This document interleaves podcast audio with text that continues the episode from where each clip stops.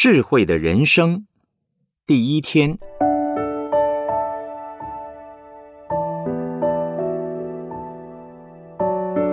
箴言中的智慧。箴言一章一到六节，以色列王大卫儿子所罗门的箴言，要使人晓得智慧和训诲，分辨通达的言语，使人处事领受智慧。仁义、公平、正直的训诲，使愚人灵明，使少年人有知识和谋略，使智慧人听见，增长学问，使聪明人得着智谋，使人明白真言和譬喻，懂得智慧人的言辞和谜语。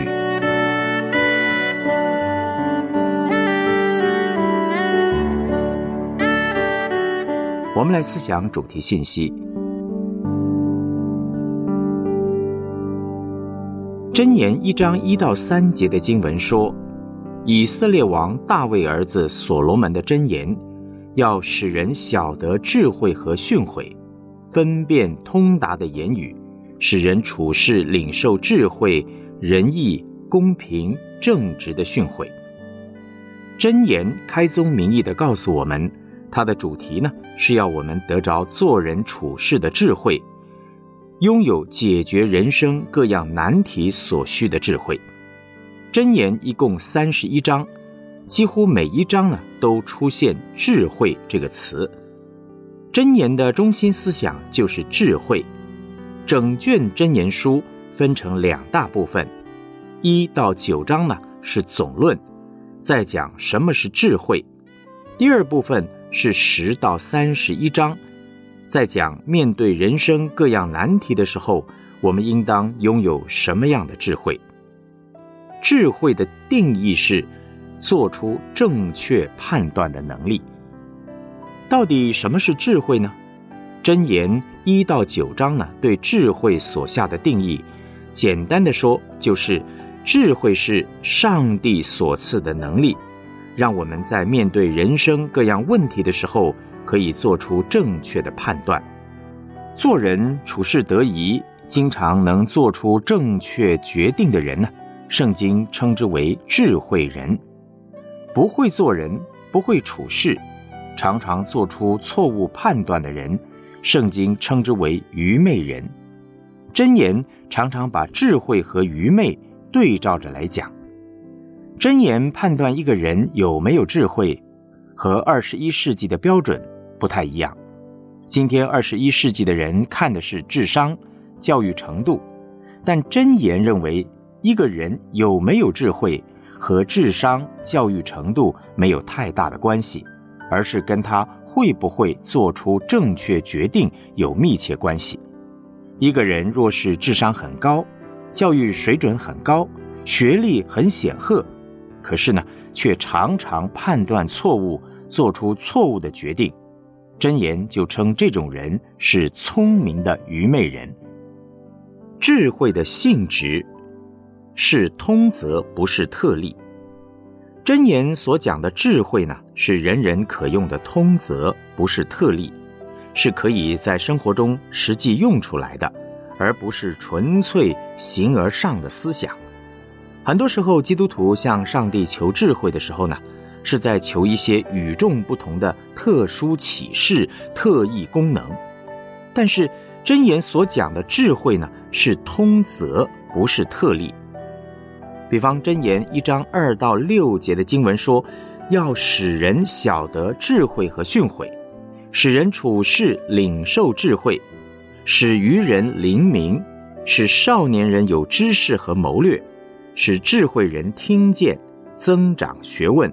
使聪明人得着智谋，使人明白真言和譬喻，懂得智慧人的言辞和谜语。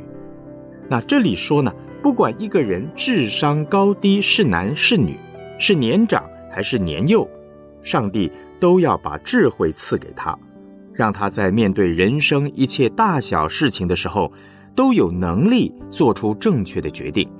那真言所讲的智慧是人生的通则，人人适用的。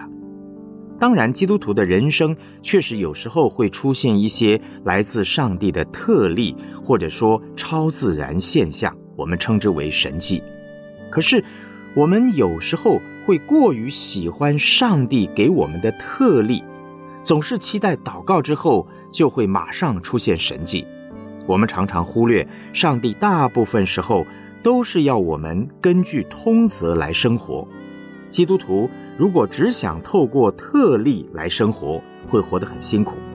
有些基督徒是怪怪的，不好好工作，也不好好处理人际关系，整天躲在房间里祷告。那当然，我不是反对祷告，我非常看重祷告。可是我们要知道，祷告当然可以带出特例，但是祷告更是要带出通则，明白通则。基督徒祷告的目的，还不是单单向上帝求特例，而是要透过祷告活出通则，让我们这个人在上帝面前成为对的人、成熟的人。箴言是上帝要赐给每一个人，使每一个人都能够活得好的生活智慧。所以，我们不要给自己、给上帝出难题，整天向上帝求神机骑士。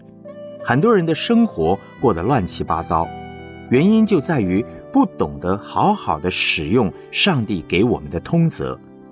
箴言对我们的生活提供了很实际的智慧。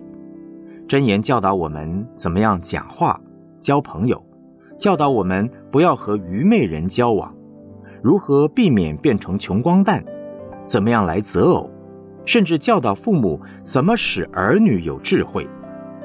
箴言中的智慧，人人都可以拥有的，人人也都可以使用。不管一个人的智商、教育程度如何，都可以得着，都可以用在生活当中。我们来思想两个问题，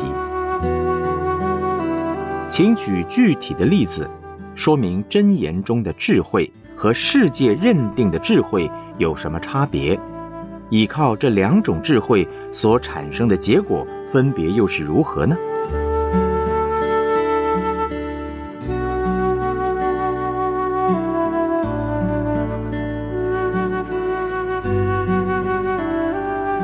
真言说的智慧是通则，不是特例，这是什么意思呢？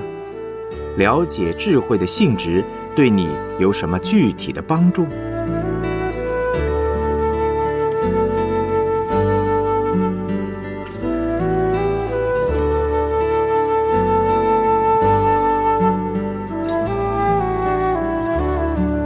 我们一起祷告，亲爱的主耶稣，谢谢你让我知道智慧是拥有做出正确判断的能力，也让我知道寻求智慧并不是在寻求特例，而是根据通则生活。求主帮助我，不要只是一昧的祷告求神迹，而是时时来到你面前支取智慧，将真言中的教导更多的运用在生活上。按着你赐给我的通则过每一天的生活，使我无论做什么、说什么都蒙你喜悦。奉主耶稣基督的名祷告，阿门。